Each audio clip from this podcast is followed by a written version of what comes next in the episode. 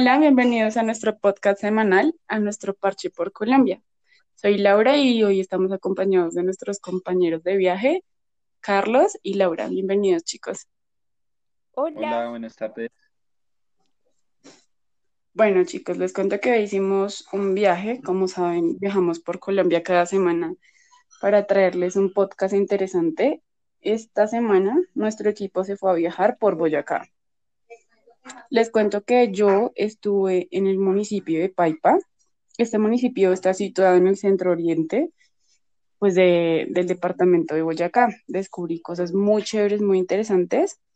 Les cuento que Paipa es eh, reconocido por sus, sus almohábanas. ¿Han probado las almohábanas? Uy, sí, Sí, lo vez. mejor. Qué rico. Las almohábanas son de la gastronomía española. Vienen como a partir de una masa de queso y de eh, harina de maíz. Las almohábanas también son bien reconocidas porque es como el impulso gastronómico de Paipa.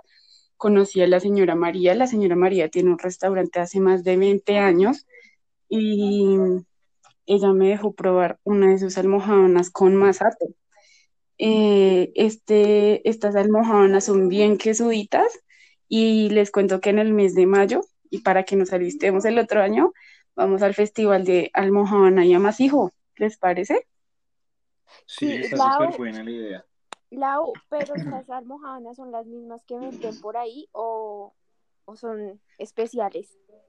No, estas almohábanas son especiales porque imagínate que la señora María la hace con el queso más, más, como te digo, más representativo de Paipa. Estos, este queso es cultivado, pues también, digamos, perdón, cultivado. Eh, eh, este queso es, Fabricado. sí, es producido por eh, unas vacas especiales, digámoslo. Son las razas de las vacas, son las que hacen diferente el queso de Paipa y los quesos madurados de los que les voy a hablar de Belén. Digamos, estos dos municipios se conectan muy bien por el tipo de queso que hacen. En Belén conocí también una empresa muy chévere que se llama Ibel. La empresa es una empresa familiar fundada en el año 1939. La empezó el señor José Domingo y lo que hace Ibel es, es criar primero las vacas. Son vacas como de una raza muy, como les digo, mejor dicho, para que me, para que me entiendan, son vacas traídas de España y empieza eh, a, a criarlas para que ese queso sea muy diferente. O sea, son Entonces, vacas españolas. exactamente, Sí. son vacas Pero, españolas. y, y, y para el tipo de leche, o sea, ¿varía algún tipo de alimentación o, o todo es igual? Pues ¿O conocí también, conocí también un ganadero, el señor Eduardo fue el que me enseñó sobre el tipo de leche. El señor Eduardo es de Sotaquira, que también es un pueblito muy cercano. Eh, me dice que en Sotaquira eh, salen más de 1040 litros de leche Holstein. La raza de las vacas, de las vacas son Holstein. Y de ahí es donde sale tan característico el queso Paipa. O sea, solo con esa leche sale el queso pues. Pero, pero cuéntanos un poco más de ese queso. ¿Es un queso cremoso, un, queso un poco seco, un poco aguado? ¿No nos No, el trajiste? No, no les alcancé a traer. Pues me lo comí por el camino, la verdad. Les cuento que este, este ¿Te da bien queso, con arequipe o no? uy, sí, con arequipe, con brevas, con chocolate, con las mismas almojábanas. Uy, Es un queso queso bocadillo. blando, sí, semi blando, semi graso, y es un queso que no lo dejan madurar. Simplemente es un queso que que dejan como, como les dejo, como conservar más o menos unos 20 días y de ahí sale el queso tan cremosito, así que se estira parecido como al queso crema, pero mucho mejor. Es de un sabor que ustedes han dicho. Qué Qué rico. rico. Mira que estaba mirando el tipo de, de, de vaca que decías y son muy particulares porque tienen como que su cuerpo es como muy robusto y al finalizar su cola tiene como un, como una melena crespa. Sí, son vacas que tú vi- miras, digamos, en nuestro, en nuestra sabana de Bogotá Bien y eso, europeo. vacas, sí, exacto, literal. Son vacas muy diferentes a lo que tenemos, digamos, en nuestra sabana bogotana. Son vacas que se ven únicamente en esas fincas donde las crían y su leche es únicamente para ese queso. No, pero muy interesante tu recorrido. Bueno, vamos a un breve corte y ya volvemos.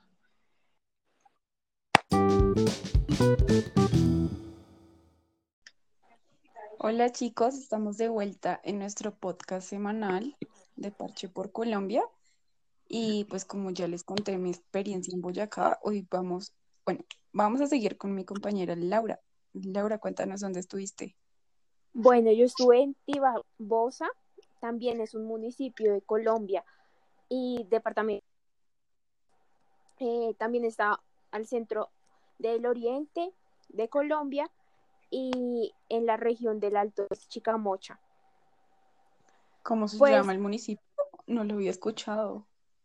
Tibasosa, yo tampoco, pero sí es, pero es súper bonito, es un pueblito tranquilo, eh, casi no hay muchos jóvenes, es un pueblito de más que todo como de viejitos, muy tradicional, o sea, muy Allá. de casa. Sí, allí no es donde salen una gran parte de personas longevas de Colombia, ¿cierto? Sí, sí, sí, sí. Y Ya, encontré una cosa deliciosa. Yo amo el dulce y, o sea, una cosa muy rica y fue el merengón. ¡Qué rico! Sí, habían, pues normalmente pues uno conoce el merengón pues tradicional, pero no, ¿sabes? Allá, allá el merengón es como suavecito, eh, le echan un montón de crema, eh, el tradicional es el de Freijoa y, y es como, como les digo, el pueblito es tan solito, pues hay muchos lugares donde vende, es muy poco turístico y el eh, donde yo con- entré a comer el, el merengón, eh, había una señora, una viejita, me atendió una viejita, que se llama, ¿cómo es que se llamaba? Como Lucía. Y eh, eh, pues empezó a hablarme de él porque ella hacía el merengón y me contaba que es una cosa que a los, a los señores de, de alta o sea, les gusta mucho el dulce. Y por eso hacían, hacían ese tipo de merengón. Y estaba, estaba, bueno, la, o sea, como el, el, el punto que las hacía diferente a los demás merengones era que lo hacían a base de panela. Entonces, como el, el dulce de Freijoa era a base de panela. Entonces, era una locura no sé qué más decir, era una cosa loca. ¿Y, y era solo merengón, Lau, ¿y era solo merengón con fruta? ¿O llevaba algún tipo de torta adicional, algún tipo de... No.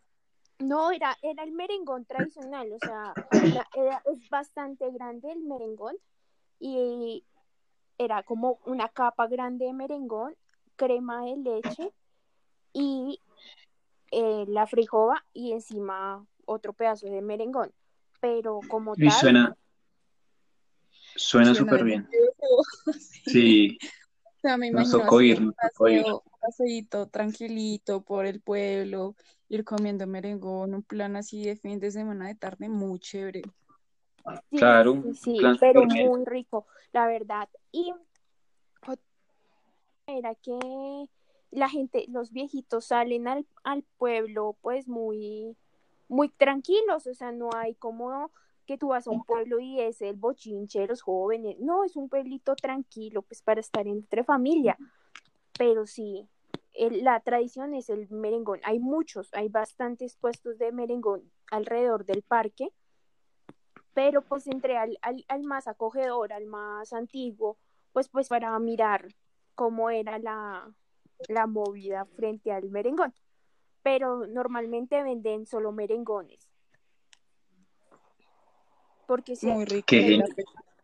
si hay establecimientos donde se vende que son pues las fresas con chocolate, eh, se vende un un como bueno, como un tipo de mousse, pero de frijova. Pero O sea, Ok. que que lo me imagino es, que cultivarán mucho el feijoa ahí en el, en el, en el municipio. sí, sí, sí, porque to- la mayoría de cosas tienen que ver con la frijova, pero su especialidad es el merengón. Qué Sí, chévere. súper Toca bien. Tenemos que ir. Y un, y un, y un promedio, ¿cuánto podría costar un merengón? Pues cuéntanos. El promedio está entre cinco mil, más o menos, pero la verdad vale la Uy. pena comprarlo, porque es que es súper grande. económico. Sí, uf, qué rico. Y tampoco lo hice traer, porque estaba de maravilla. Te lo Pero- comiste por el camino.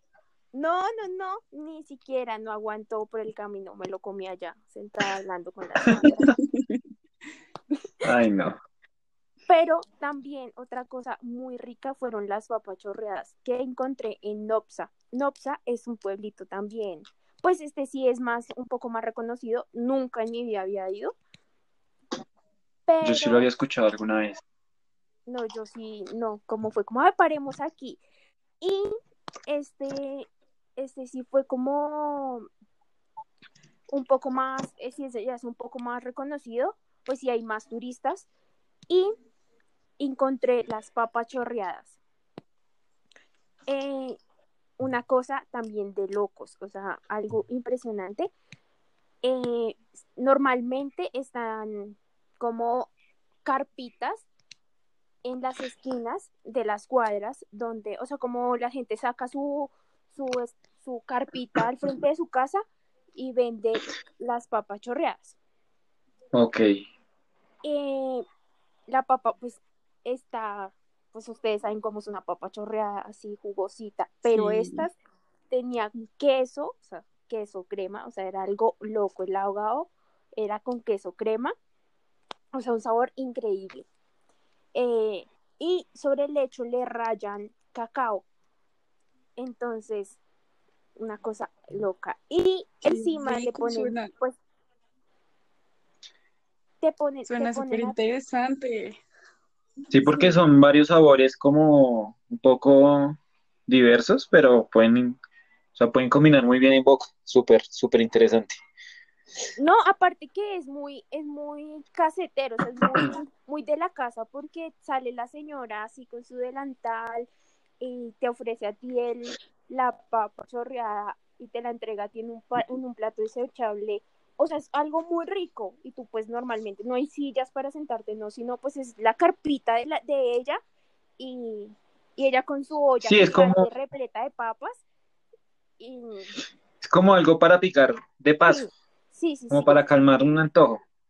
Sí, pero esto es muy común, o sea, sin mentirte, Sí. en cada cuadra hay dos, tres lugares, entonces tú dices como en cuál entro o cuál papa será más rica, pero pues me imagino que todas tienen su misma, su mismo sabor, su misma tradición. ¿Y es en qué presupuesto lo encontraste? La papa, 3.600 pesos, pero adicional, a ti te, te- la señora te dice como, ¿y quieres?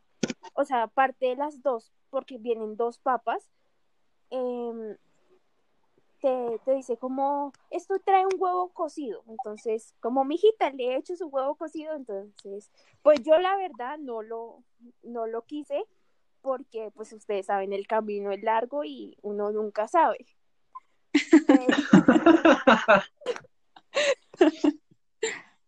pero Es mejor no atentar contra la vida sí, del claro. Y en un carro bien apretaditos, entonces. No, no, no, no. Ya Pero con la cuarentena sí, tenemos. Sí. Pero sí, bastante ricas las papas. Aparte por el camino vi muchas, muchos, muchos siembros de papa. Entonces, vale la pena, deberían pegarse la rodadita hasta Nopsa. Aparte tampoco están lejos. No, súper bien. Comen sus papas, Muy, muy chévere. sus Definitivamente con huevo cocido. Muy interesante. Boyacá tiene con qué sorprendernos, la verdad. Exactamente. Tiene una Bueno, diversidad gastronómica muy grande.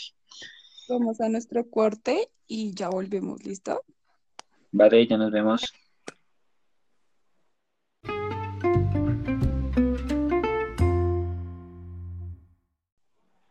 Bueno, estamos de vuelta en nuestro podcast, muchachos, de Parche por Colombia. Solo nos falta nuestro compañero Carlos Alberto. Cuéntanos por dónde estuviste. Mira, yo te cuento que estuve en Sutamarchán. Esto es un municipio también de Boyacá que está ubicado al occidente. Está más o menos sobre el ramal de la cordillera de los Andes. El departamento se caracteriza por ser un clima muy, como muy cálido, por decirlo así. O sea, no es frío ni tan caliente. Es un clima, pues, bien, o sea, bien, para llevar su chaquetica, estar súper bien. Templadito, o sea, normalito. Sí, normalito, un clima, no, un clima chévere, tranquilo. O sea, no te va a desesperar el frío y no te va a desesperar la calor. Ya vas a estar tranquila. Ah, bueno. Eh, bueno, te cuento que allí encontré algo muy, o sea, lo que caracteriza el, el municipio es que son productores de longaniza. Entonces allí, o sea, las personas más nativas, más nativas, producen longaniza. O sea, si tú vas a la familia de Don Pepito, sus raíces son productores de longaniza. Si vas a las otras casas, también son productores de O longaniza. sea, todos saben hacer longaniza. Exactamente. Cada familia Por tiene su longaniza. su receta. Tiene su receta, tiene su receta familiar, que unas han surgido y otras no. Entonces, por ejemplo, hay una señora, que no recuerdo el nombre, creo que era Gloria. Ella tiene su puestico pues en el parque, pero ellos ya son productores y tienen sus registros al día y venden demasiada longaniza. Allí tú puedes conseguir longaniza, sola, longaniza, si quieres solo comer longaniza, o si no, puedes encontrar un plato que ya sería fritanga, el cual también lleva longaniza. Pero este plato se compone de papa criolla, eh, rellena y, y lleva también muchas veces chorizo y, muy- y hay en ocasiones les ponen chicharrón. Pero pues lo, lo, lo básico es eso, es papa criolla, rellena y chorizo. Y pues Una la, picadita. exactamente. Eh, todo normalmente esto, las picadas, la- normalmente las picadas también traen carnecita o eso, o sea, me imagino que la No. porción es bastante pequeña. pero esta exactamente, esta es una, es así, o sea, como te digo, o sea, tradicionalmente la sirven así. Se acompaña pues obviamente como todas con ají y, y como te digo, pero pues lo que los señala a ellos es eso, la, la longaniza, que son muy buenos productores en longaniza. Eh, hay concursos, han ganado concursos de mejores sabores, por decirlo, pues tienen la mejor longaniza a nivel nacional, se les reconoce y pues también tienen tradiciones súper, súper o sea, tienen como algo muy marcado estilo europeo que se llama, eso lo hacen en julio, se llama la tomatera. Entonces como que todos se reúnen en un, en un sitio, es como, por decirlo así, un estadio o un parque. Y me contaban que cada uno llevaba ahí, como que todos hacían como guerras de tomates y que todo mundo, era súper común, todo mundo como ensuciarse con tomate, revolcarse sobre los tomates, lanzarse tomates. Sí, sí, he escuchado esa fiesta en España. Exactamente. Entonces es- es- tiene como algo muy marcado de origen, o sea, esa tradición es como de origen europeo. Ay, qué chévere esa Digo, ya también-. Sí, entonces mucha gente dice que la marca de la longaniza o el chorizo se debe a los, a los, a las marcas europeas. Pero pues ya como te digo, tras generación tras generación ya llevan su- sus recetas familiares y ya se vuelven productores, que hay personas que, familias que ya lo hacen a tipo industrial para comercializar, por ejemplo, hay un que las empacan al vacío y así, pero por lo general son así y tú puedes ir por puesticos en la calle y ves así las longanizas como colgadas, secándose. Súper, es súper, y son deliciosas, o sea, son carnes, o sea, son 100% cerdo, dicen ellos, que son carnes magras, que dice, el secreto de una buena longaniza no es que lleve mucha grasa, digo, la grasa es lo mínimo, lo importante es la carne. Sí, claro. ¿Qué Súper rico. ¿Compraste para traer o algo así, más o menos? ¿Qué precio tiene? Sí, claro, mira, si tú quieres una porción del solo longaniza, te vale siete mil a ocho mil pesos. Y si tú ya quieres como un tipo de fritanga, acompañarlo con papa, con rellena, eh, te vale alrededor de doce mil a dieciocho mil para dos personas. Eh, y pues un acompañamiento que no puede faltar sería pues la cerveza, que ya pues está alrededor de dos mil quinientos, tres mil pesos, una buena cerveza. Sí, claro. Eso no puede Es un faltar. plan, es un plan, como te digo, es un plan muy de fin de semana, muy familiar y muy tradicional. De ir como van, hacen su recorrido y como, ah, no, vamos hasta, hasta Sutamarchana a comernos una, una fritanga. Ya lo conocen, es como fritanga. O sea, si te dicen vamos a comer fritanga a Sutamarchán, ya sabes que vas a ir a, comer, a conocer la longaniza de allí. Qué rico. Sí, y bueno, después de allí de recorrer muchos kilómetros, eh, nos fuimos para el municipio de Duitama, que se está ubicado al centro de, de Boyacá, por decirlo así más o menos. Eh, se le conoce como la capital cívica o la perla de Boyacá. También es un pueblo muy, muy, muy chévere. La gente es súper, súper amable. Su gentilicio se les dice duitam, duitamense. Es súper, súper difícil de pronunciar, pero es muy curioso, porque ellos se sienten muy honrados sé. de que les digan duitamense. Duitamense. También sé. Entonces, sí, entonces son muy... Y allí también encontré, pues, infinidades de cosas gastronómicas, pero la que más me llamó la atención es la sopa dulce. Se le llama sopa por su textura, pero realmente es como, como te digo, es como, como una preparación que va a raíz de una fermentación. Entonces, no sé si ustedes conozcan el guarapo, es una fermentación de maíz. ¿Sí, la conocen, chicas? Sí, sí, Entonces, lo que ellos hacen es hacer una aguapanela común, o sea, ellos preparan su aguapanela y le agregan el, el, el guarapo y lo ponen a hervir, que espese y que espese, y él coge una textura de una sopa pues pesadita, densa, y a aquello se le agrega queso, puede ser queso doble crema, queso paipa, un queso cremosito, muy rico, y acompañado de una buena almojábana, es súper, súper bien. Esto es más que todo regular para tomar como en las tardecitas, como, como algo para... Mucha gente no les gusta Como porque para las once. Como para las once. Sí, algo así. Eh, mucha gente no le gusta por el sabor de la fermentación, porque no, no les gusta como un fermentado caliente, por decirlo así, porque se toma caliente. Pero es muy rico, aunque hay otras tradiciones que si no dicen que si no, o sea, ellos no se varan por nada, que si no tienen guarapo, lo preparan con lulo. El ácido, o sea, el sabor de acidez se lo dan con el lulo. Entonces hacen lo mismo, preparan como un zumo de, lulo y hacen agua panela, le agregan el zumo de lulo y lo que hacen es agregarle harina de maíz. Obviamente previamente la disuelven en agua y le agregan y ya después le agregan el quesito. Puede variar un poco el sabor de, de ella, claro, porque si ustedes prueban la de lulo, obviamente el lulo, el sabor del lulo es muy marcado al de una fermentación claro. de, pues, de un guarapo. Pero pues créanme que sí. las dos son muy deliciosas. O sea, las recomiendo. Tienen que ir a, consumirla. Muy chévere, la verdad no la había escuchado. Sí, No. es súper, súper chévere. Como les digo, la gente la, la consume bastante. Es muy común co- tomarla en, en, eh, o sea, como en un plato o si no en tazas. O si no te dan tacita para llevar, te dan una tacita para llevar y tal, puedes ir tomando por la calle. O sea, es muy fácil de consumir, por decirlo así. Está alrededor de, está alrededor de ocho mil, siete mil pesos la porción grande, o si no, de cinco mil a seis mil pesos la porción chiquitica. Obviamente te dan el queso y la almojábana. O sea, es algo muy económico, la verdad. No, si unimos todo, todo lo que conocimos, mejor dicho, no terminamos de comer nunca. No, y eso que estamos hablando nomás de seis pueblos, o sea, de seis municipios, perdón, pero lo que nos falta por conocer Sí. Sí, qué rico, bastante. cultura.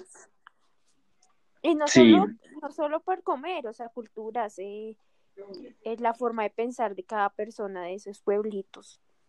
Sí, exactamente. Se caracterizan por ser muy trabajadores y trabajar mucho la tierra. Entonces, Sí, son, Sí, son sí, muy agricultores. departamento de Boyacá, en sí, todo el departamento de Boyacá eh, se impulsa por eso, por su economía en la tierra, en todo lo que se cultiva. Ellos tienen una tradición muy importante.